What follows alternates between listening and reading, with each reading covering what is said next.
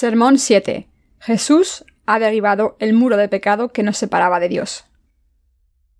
Efesios 2, 11, 22. Por tanto, acordaos de que en otro tiempo vosotros los gentiles, en cuanto a la carne, erais llamados incircuncisión por la llamada circuncisión hecha con mano en la carne. En aquel tiempo estabais sin Cristo, alejados de la ciudadanía de Israel y ajenos a los pactos de la promesa, sin esperanza y sin Dios en el mundo. Pero ahora en Cristo Jesús vosotros, que en otro tiempo estabais lejos, habéis sido hechos cercanos por la sangre de Cristo, porque Él es nuestra paz, que de ambos pueblos hizo uno, derribando la pared intermedia de separación, aboliendo en su carne las enemistades, la ley de los mandamientos expresados en ordenanzas, para crear en sí mismo de los dos un solo y nuevo hombre haciendo la paz, y mediante la cruz reconciliar con Dios a ambos en un solo cuerpo, matando en ella las enemistades. Y vino y anunció las buenas nuevas de paz a vosotros que estabais lejos y a los que estaban cerca, porque por medio de él los unos y los otros tenemos entrada, por un mismo espíritu al Padre. Así que ya no sois extranjeros ni advenedizos, sino con ciudadanos de los santos y miembros de la familia de Dios, edificados sobre el fundamento de los apóstoles y profetas, siendo la principal piedra del ángulo Jesucristo mismo, en quien todo el edificio, bien coordinado, va creciendo para ser un templo santo en el Señor, en quien vosotros también sois juntamente edificados para morada de Dios en el Espíritu. ¿Es gracias al Señor que hemos sido librados de nuestros pecados? El apóstol Pablo es el que predicó el Evangelio del agua y el Espíritu a los gentiles. En el pasaje de las Escrituras de hoy, Pablo dijo que nuestro Señor derribó el muro de nuestros pecados y faltas. Nuestro Señor ha demolido para siempre el muro que separaba a la humanidad de Dios. La raíz de todas nuestras desdichas es el pecado, pero el Señor se ha ocupado de todos nuestros pecados al cargar con ellos en su cuerpo. Por tanto, todos los que creemos en el Evangelio del agua y el Espíritu podemos presentarnos siempre ante Dios con confianza al confiar en su palabra. El que vivamos por fe ante nuestro Señor significa que ha derribado el muro del pecado que nos separaba de Dios. En otras palabras, ahora podemos vivir confiando en la justicia del Señor porque cargó con nuestros pecados para siempre. Si no tuviésemos esta fe, habría sido imposible vivir con confianza ante Dios. ¿Cómo podemos seguir con nuestras vidas en este mundo? Como nuestras debilidades están todavía expuestas después de ser salvados de los pecados del mundo, si nuestro Señor no hubiese cargado con los pecados cometidos por nuestras debilidades a través del bautismo que recibió de Juan el Bautista, ¿cómo podríamos decir el nombre de Dios o adorarle? De hecho, podemos llamar el nombre de Dios con confianza y adorarle en santidad y en verdad, porque nuestro Señor tomó todas las transgresiones que cometemos en nuestra carne débil.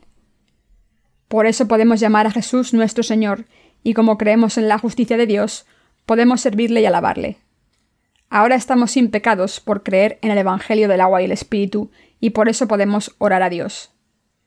Como creemos que el Señor ha derribado el muro de separación al cargar con los pecados cometidos por toda la raza humana por sus debilidades, ahora estamos obligados a alabar a Dios. Nuestro Señor ha demolido completamente el muro de nuestros pecados, que nos separaba de Dios, erradicando todos y cada uno de nuestros pecados cometidos con la carne. Sin embargo, el problema es que demasiados cristianos intentan presentarse ante Dios confiando en sus propias buenas obras, en vez de tener fe en el Evangelio del agua y el Espíritu, que constituye la justicia del Señor. Pero cuando sus obras buenas se acaban, no pueden acercarse más a Dios. Entonces es imposible vivir con fe ante Dios. La Biblia dice, los justos vivirán por fe. Romanos 1.17. El Evangelio del agua y el Espíritu constituye la justicia de Dios. A través de nuestra fe en este verdadero Evangelio, adoramos a Dios, alabamos su justicia y encontramos fuerzas que Él nos da.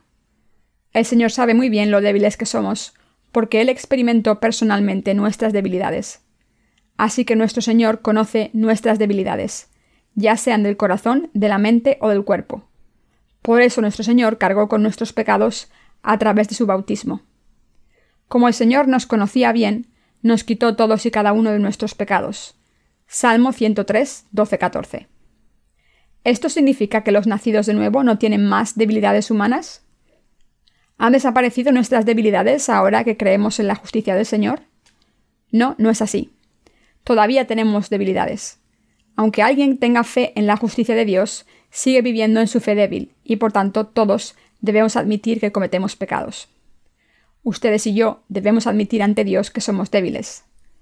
Lo que hace posible que superemos nuestras debilidades es nuestra fe en la justicia del Señor. Pero sin esta fe es imposible superar nuestras debilidades carnales y servir a la justicia del Señor. Aunque no somos perfectos en nuestra carne, todavía podemos luchar nuestras batallas espirituales al creer en la justicia de Dios, y por esta fe es posible vivir por la justicia de Dios. Esto es simplemente imposible a no ser que tengamos fe en el Evangelio del agua y el Espíritu y creamos que el Señor cargó con todos nuestros pecados para siempre, a través de su bautismo. Esto significa que debemos estar firmes sobre la roca de la salvación, confiando en el Evangelio del agua y el Espíritu.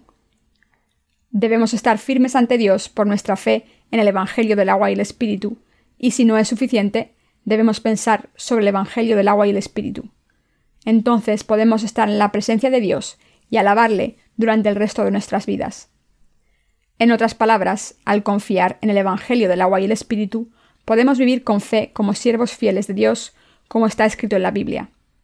Solo por fe en la justicia de Dios podemos vivir una vida justa. Es absolutamente imperativo que admitamos nuestras debilidades al confiar en el Evangelio del agua y el Espíritu. Debemos reconocer lo insuficientes que somos y debemos reconocer el poder del Evangelio del agua y el Espíritu. Debemos mirar hacia el Señor confiando en que cargó con nuestros pecados a través de su bautismo y derramó su sangre en la cruz en nuestro lugar. ¿Qué debemos creer para complacer a Dios? Solo podemos complacer a Dios si creemos en el Evangelio del agua y el Espíritu. De hecho, esta fe en el Evangelio del agua y el Espíritu es lo que complace a Dios. Es lo que nos hace servir a su justicia y es lo que nos obliga a alabar a Dios y practicar su justicia. No somos nada a los ojos de Dios si no tenemos fe en su justicia. Este debería ser un principio que nos guíe en nuestras vidas de fe. A no ser que tengamos fe en la justicia de Dios, no podemos seguir a Dios ni servir su justicia, y además es imposible confiar en Dios en nuestras vidas de fe. Aunque hemos sido salvados de todos los pecados del mundo, todavía tenemos muchas debilidades en nuestra carne. A pesar de que sabemos qué es lo correcto y lo que debemos hacer, a veces vemos cómo nuestra carne hace lo contrario a lo que Dios quiere que hagamos. Todo ser humano tiene debilidades carnales, pero el Señor cargó con todas nuestras debilidades y resolvió el problema de nuestros pecados. Y eso es lo que la Biblia quiere decir cuando dice que el Señor ha derribado el muro de separación. Efesios 2.14. Con el Evangelio del agua y el Espíritu, el Señor ha demolido el muro de nuestros pecados y nos ha librado de ellos para que no tengamos nada que ver con el pecado. Aunque nuestra carne es débil, mientras creamos en el Evangelio del agua y el Espíritu que nos ha dado el Señor, podemos alabar a Dios, orarle y vivir dándole gracias. En otras palabras, como nuestro Señor cargó con todos nuestros pecados y faltas para siempre, ahora es posible servir a su justicia. El Señor cargó con todas nuestras debilidades para siempre, a través del Evangelio del agua y el Espíritu. Él cargó con toda transgresión y resolvió el problema de los pecados, incluso los que no conocen. Es absolutamente imperativo que entiendan este Evangelio del agua y el Espíritu. Como no admitimos completamente nuestra fragilidad, a veces nos es difícil tolerarnos a nosotros mismos cuando caemos en nuestras debilidades. Sin embargo, ya no tenemos que sufrir por eso, ya que podemos vivir una vida santa y mantenerla.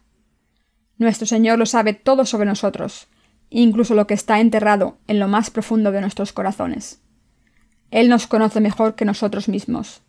Él entiende nuestras debilidades mejor que nosotros, y por eso cargó con todas nuestras transgresiones. Así es como el Señor se convirtió en nuestro Salvador. Al ser bautizado y derramar su sangre, Él ha derribado el muro de separación que nos mantenía separados de Dios. Todos debemos entender esto. Debemos darnos cuenta de que nuestro Señor nos ha salvado de todos nuestros pecados más que completamente, y al confiar en el Señor debemos darle gracias. Hay muchas cosas que no sabemos de nosotros mismos. A pesar de esto, tendemos a negarlo y fingir que lo sabemos todo sobre nosotros mismos. Pero todos debemos darnos cuenta que, de que somos tal y como la palabra de Dios dice que somos. ¿Cómo reaccionarían si Dios les dijese que son los peores pecadores del mundo? ¿Podrían admitir que son los peores pecadores? Independientemente de lo que admitieran o no, son pecadores por naturaleza. Por tanto, deben entender lo malvados que son y deben entender que el Señor ha cargado con estos pecados malvados mediante el Evangelio del agua y el Espíritu. ¿Por qué fe podemos vivir una vida piadosa? Podemos vivir una vida de fe correcta cuando creemos que nuestro Señor cargó con nuestros pecados y faltas para borrarlos todos. Cuando creemos que el Señor cargó con todos los pecados que hemos cometido por culpa de nuestras debilidades, podemos vivir con fe sin culpa o vergüenza. Por tanto, es absolutamente necesario que vivamos siempre por fe en la justicia de Dios. La Biblia nos enseña que los justos vivirán por fe. Romanos 1.17. A pesar de esta enseñanza, ¿piensan que su vida de fe no es siempre igual? Por casualidad no dudan en creer en el Señor cuando hacen buenas obras, pero no confían en Él sin vergüenza cuando sus debilidades y faltas se manifiestan. ¿Por qué ocurre esto? Porque no se conocen a sí mismos. Como no confían en el Señor completamente, acaban preocupados con sus propias obras en vez de su fe. Muchas personas no se dan cuenta de lo débiles que son. Algunas personas niegan esto y afirman que saben lo débiles e insuficientes que son, aunque otros no lo saben. Sin embargo, nuestra naturaleza nos hace más débiles de lo que pensamos. Nuestra naturaleza humana es más malvada y débil de lo que podemos entender. Así que es absolutamente necesario que admitamos que somos más malvados y débiles de lo que pensamos. Cuando no admitimos esto, no soportamos vernos caer en debilidades y hacer cosas más malvadas de lo que pensábamos, y por eso intentamos justificarlo diciéndonos a nosotros mismos que es una aberración temporal. Incluso cuando cometemos pecados, nos engañamos al pensar que no somos así realmente, y hacemos lo que hacemos porque no entendemos nuestra maldad y no podemos admitir que somos tan malvados. Pero nuestra naturaleza humana nos hace ser débiles y malvados. Somos débiles siempre. No podremos librarnos de nuestras debilidades hasta que vayamos al Señor o el Señor venga a llevarnos y transformar nuestros cuerpos en la resurrección. Aunque nuestros corazones han sido transformados para convertirnos en gente de fe, Nuestros cuerpos no han sido cambiados todavía y por lo tanto seguimos siendo muy débiles. El problema es que no sabemos lo débiles que somos. Pero esto no cambia el hecho de que somos más débiles de lo que somos. Sin embargo, todos nuestros pecados, cometidos a causa de nuestras debilidades, fueron borrados para siempre por el Señor cuando fue bautizado. Este es el Evangelio del agua y el Espíritu y la verdad de salvación cuánto entienden el Evangelio del agua y el Espíritu y creen en él. El Evangelio de Dios de la salvación es profundo. Aunque sea fácil recibir la remisión de los pecados, la profundidad de este verdadero Evangelio que nos salva y nos devuelve a la vida es difícil de imaginar. Algunas personas me han criticado por darle demasiada importancia al Evangelio del agua y el Espíritu diciendo, el pastor Young solo conoce el Evangelio del agua y el Espíritu. Se preguntan si el Evangelio del agua y el Espíritu es el único camino de la salvación, pero la respuesta es sí. El Evangelio del agua y el Espíritu lo es todo. Es todo lo que importa en el reino de los cielos. Este verdadero Evangelio lo significa todo para nosotros. Por eso en él encontramos nuestra fe y nuestra esperanza. Solo esta semana, ¿cuántas veces hemos caído en nuestras debilidades? Cuando caemos en nuestras debilidades, solemos pensar que no es culpa nuestra, diciendo ¿Por qué soy tan débil si yo no soy así por naturaleza? ¿Por qué hago cosas tan malvadas? Porque tenemos demasiadas expectaciones en nuestra carne y no podemos reconocer que somos tan malvados. Pero en realidad lo que nuestra carne débil hace es un reflejo de nuestra naturaleza real. Sin embargo, sean cuales sean nuestras circunstancias y nuestras debilidades, podemos vencerlas confiando en el Señor. Esto se debe a que el Señor ha derribado por completo el muro que nos separaba de Dios. El Señor cargó con todos nuestros pecados. A través de su bautismo cargó con todos y cada uno de los pecados que cometemos en nuestra carne, debido a nuestras debilidades.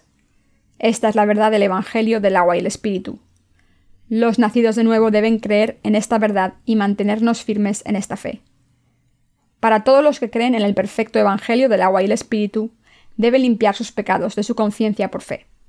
Dicho de otra manera, por fe, quien crea en este perfecto Evangelio limpia todos los pecados cometidos por su carne y sus acciones. Está escrito, Cualquiera que llevare algo de sus cadáveres lavará sus vestidos, y será inmundo hasta la noche. Levítico 11:25. La Biblia normalmente utiliza la metáfora de lavar ropa sucia para referirse a los pecados. En las escrituras, la ropa se refiere a los pecados. La ropa sucia de una persona se refiere a los pecados cometidos por su carne, y esto implica que a través de su bautismo y su sangre, el Señor cargó con las transgresiones cometidas por nuestras debilidades. Esto significa que el Señor nos ha salvado de nuestros pecados. Debemos pensar en la gracia de Dios todo el tiempo. Debemos vivir nuestra vida de fe al confiar en que nuestro Señor nos ha salvado de todos nuestros pecados. Si no tenemos esta fe, nuestra salvación se perderá. Si intentamos vivir nuestras vidas de fe sin confiar en el Evangelio del agua y el Espíritu, nuestra fe se hundirá como un barco que se hunde al chocar con un arrecife o un iceberg. Mis queridos hermanos, nuestro Señor nos ha salvado perfectamente de todos los pecados de este mundo. Es absolutamente imperativo que todos tengamos una fe inamovible en la justicia de nuestro Señor y en su salvación. Debemos alabar al Señor cantando. Nuestra fe en el Señor prevalece sobre todo.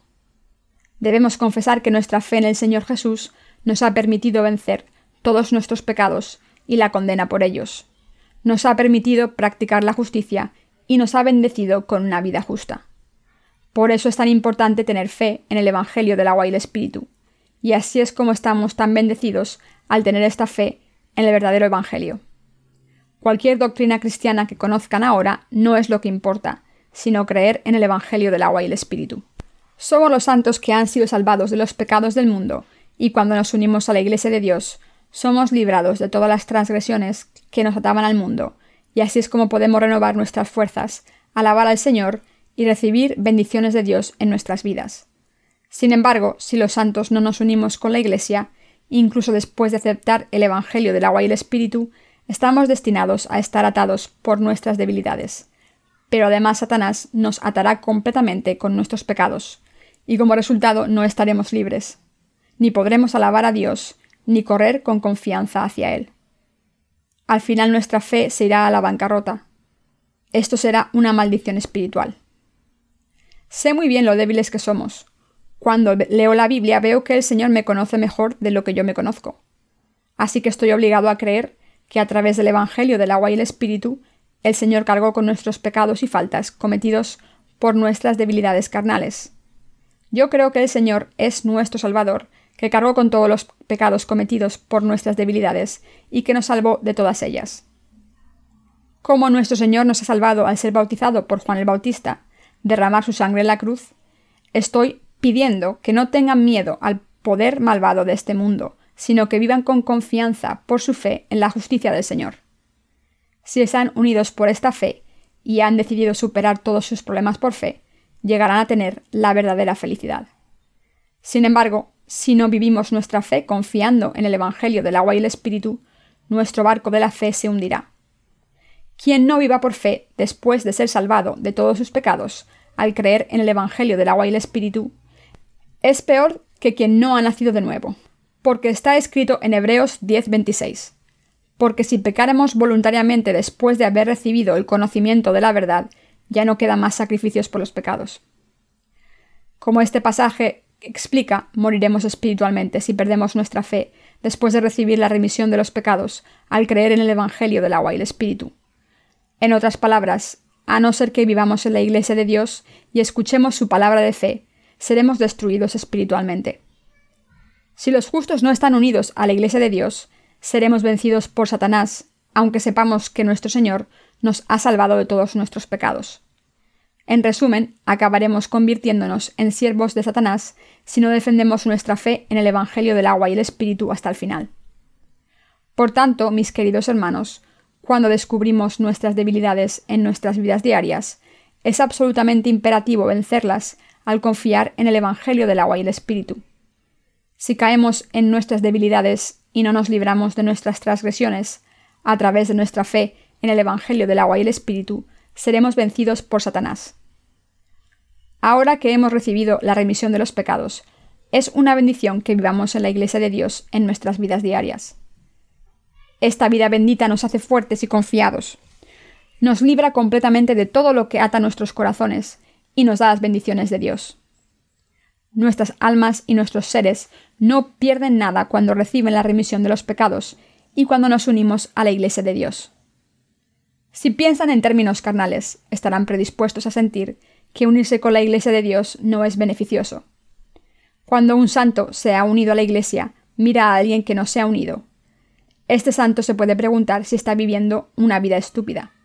Sin embargo, mis hermanos santos, nunca es una desventaja estar unidos con la Iglesia de Dios.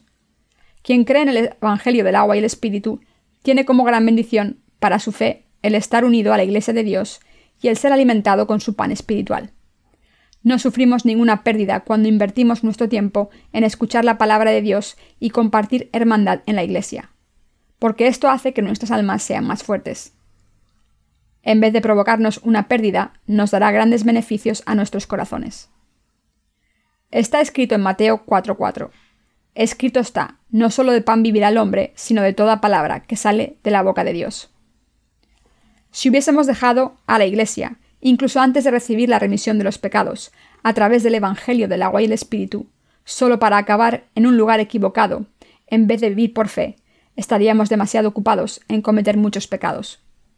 Sin embargo, si vienen a la Iglesia para escuchar la palabra, compartir hermandad con otros santos y orar a Dios, sus almas se renovarán y llenarán de fuerzas, permitiéndoles llevar a cabo su obra espiritual diligente y lealmente así que es muy beneficioso vivir en la Iglesia de Dios.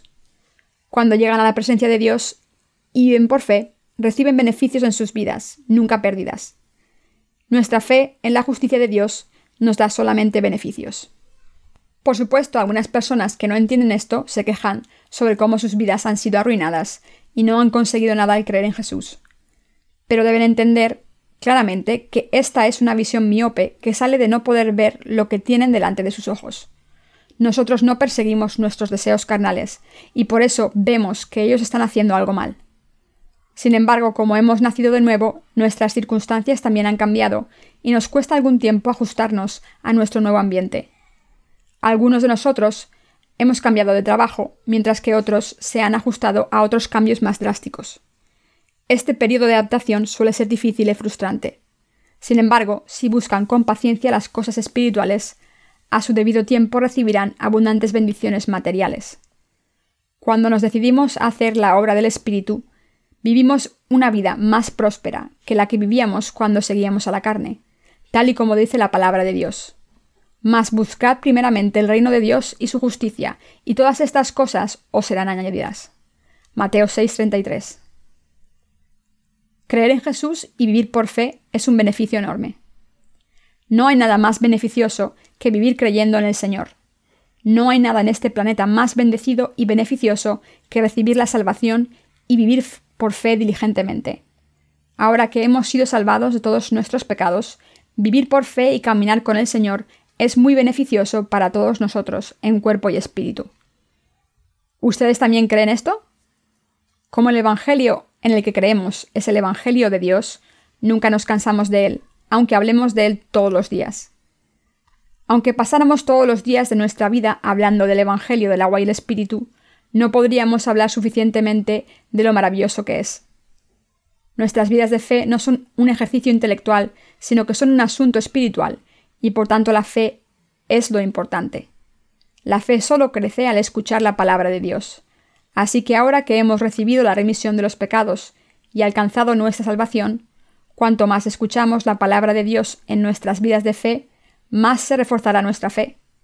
Si no escuchamos la palabra, aunque sea durante una semana, la condición de nuestros corazones y almas se deteriorará. Por eso es importante que los justos escuchen la palabra de Dios todos los días. Aunque la obra de Dios no es visible a los ojos de los pecadores, los justos tienen el reino de Dios en sus corazones y vidas. Es cierto que a veces nuestros corazones están llenos de gozo y de luz, pero otras veces están llenos de oscuridad. Aunque es imposible mostrar el dominio de la fe como el mundo material, existe un dominio de lo espiritual. Podemos ver con nuestros ojos y verificar con nuestros corazones que estamos contentos cuando escuchamos la palabra de Dios en su iglesia, pero que sufrimos al final si no vamos a la iglesia ni escuchamos la palabra. Los que son espirituales deben vivir una vida piadosa solo cuando viven por fe. Si la fe de nuestros corazones muere, nuestra existencia está muerta, aunque vivamos físicamente. El Señor dice que quien no es espiritual es como las bestias que mueren. Un cerdo es feliz mientras tenga suficiente para comer, aunque se revuelque por todo tipo de suciedad. Es obvio que cuando está lo suficientemente gordo, se le lleva al matadero para matarlo. Como este cerdo no tiene ni idea de lo que le va a pasar, los que no se preocupan por la obra espiritual y se contentan con satisfacer sus necesidades básicas, solo acaban siendo llevados al matadero eterno del infierno para sufrir para siempre. Todos nosotros debemos entender que vivir por fe no tiene ninguna desventaja. Pero Satanás intenta engañarnos para que pensemos lo contrario, y suele cambiar pasajes de las Escrituras. Por ejemplo, cuando pasamos a la primera epístola de Juan, vemos que la Biblia dice, Pero la unción que vosotros recibisteis de él permanece en vosotros, y no tenéis necesidad de que nadie os enseñe, así como la unción misma os enseña todas las cosas. Primera de Juan 2.27.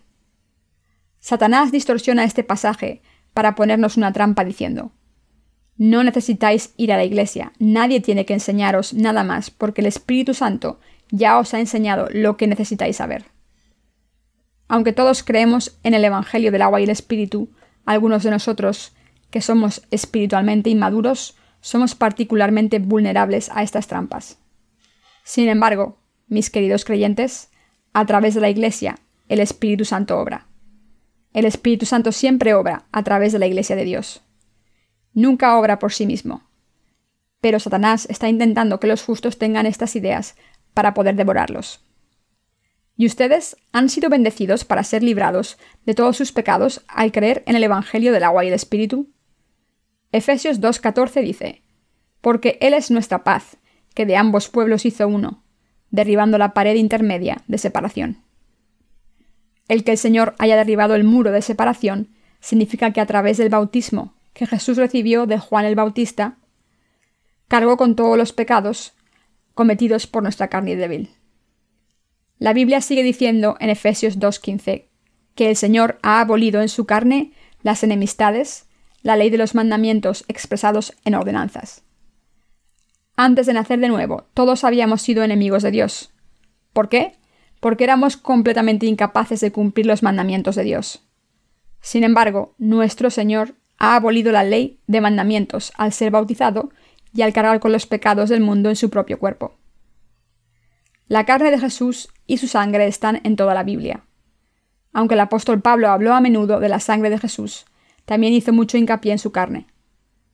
El que Jesús haya abolido todos nuestros pecados con su carne significa que los ha borrado con su cuerpo y sangre. En otras palabras, significa que ha ofrecido su cuerpo en la cruz como nuestra propiciación porque había cargado con ellos en su propia carne. Por eso Jesús fue bautizado por Juan el Bautista y derramó su sangre en la cruz para ser condenado en nuestro lugar.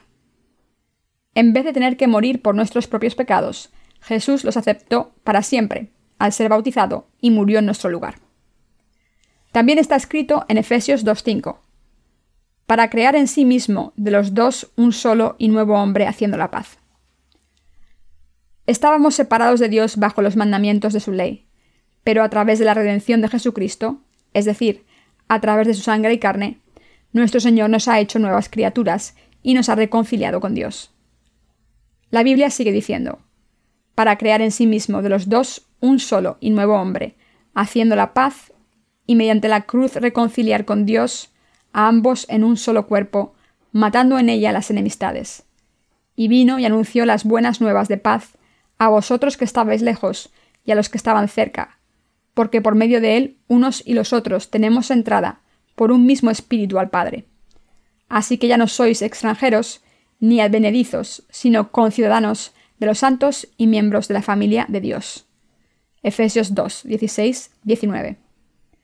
Todos nosotros, los que hemos recibido la remisión de los pecados, somos de la familia de Dios. Como hermanos miembros de la Iglesia de Dios, somos hermanas y hermanos. De hecho, estamos más unidos que a nuestros hermanos y hermanas carnales. Nos amamos más que nuestros hermanos y hermanas. Nos preocupamos más por nuestros hermanos nacidos de nuevo que por nuestros padres de la carne. Y nos amamos los unos a los otros más que a nada en este mundo. Cuidamos los unos de los otros más que nuestros padres porque somos hermanos y hermanas espirituales de una sola familia. De hecho, quien se ha llamado hermano o hermana en Cristo está muy bendito, porque es un título de mucho honor. La Biblia dice que hemos sido edificados sobre el fundamento de los apóstoles y profetas. Efesios 2.20. Tal y como dice este pasaje, hemos sido edificados sobre el fundamento de los apóstoles y los profetas de la Biblia. En otras palabras, hemos conseguido nuestra salvación al creer en Dios tal y como sus siervos en ambos testamentos creyeron en Él.